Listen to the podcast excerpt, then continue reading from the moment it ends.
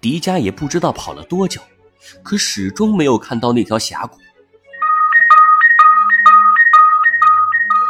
峡谷在哪里啊？火焰能量不足了，如果再见不到峡谷，我就没法保持变身状态了。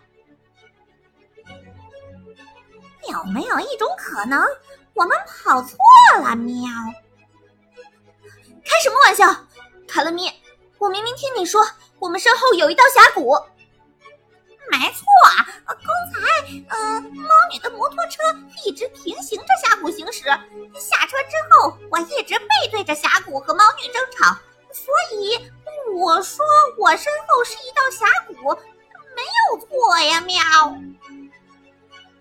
什么？你的意思是，我们现在一直在峡谷一旁，和峡谷平行着跑？喵，肯定是的。你为什么不早一点说？你也没问我，喵。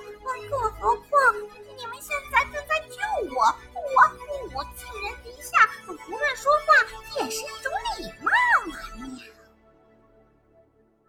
都快死了，你还讲什么礼貌？喵，别生气嘛！啊，毕竟初次合作，我们需要磨迪迦猛地向右转身，大红熊带着四人继续奔跑。狂风从右侧吹来，千岁和卡乐咪险些被吹飞。迪迦变身的大红熊又不知跑了多远，忽然，迪迦只觉得脚下一空。大红熊的身子已经开始不由自主的坠了下去。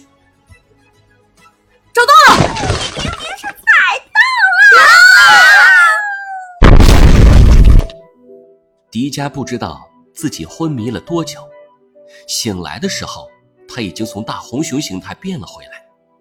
他左边的怀里躺着千岁，右边的怀里抱着猫女，身上还趴着一只怪猫。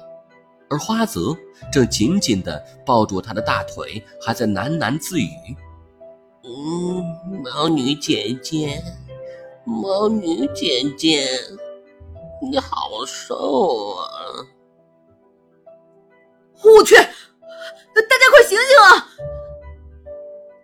每个人都悠悠的醒来，幸好没有人受伤。我们好像从很高的地方坠了下来。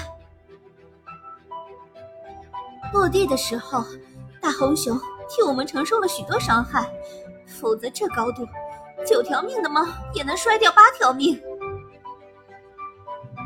迪迦仰头向上看去，头顶是高耸的峭壁，大概几百米。峭壁上是一幅壮观而多彩的画面，上面的岩石呈现出各种颜色，从红色、橙色、黄色到灰色、白色。黑色，仿佛是火星的调色盘。峡谷的壁上有许多裂缝和凹陷，灰色的光芒从峡谷的顶端洒了下来，可依然难以照亮谷底。千岁从平板电脑上扫了一眼，竟然就是水手峡谷！啊，你倒是介绍一下呀，非得让本喵上赶着问你，你才说。有点眼力劲儿嘛！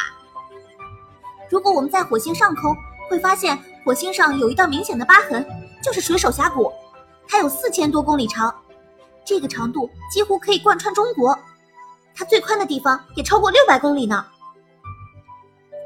可它为什么叫做水手峡谷呢？听你这介绍，好像跟水手也没啥关系。因为它是在一九七二年被美国发射的水手九号宇宙飞行器发现的。因此，用水手峡谷命名。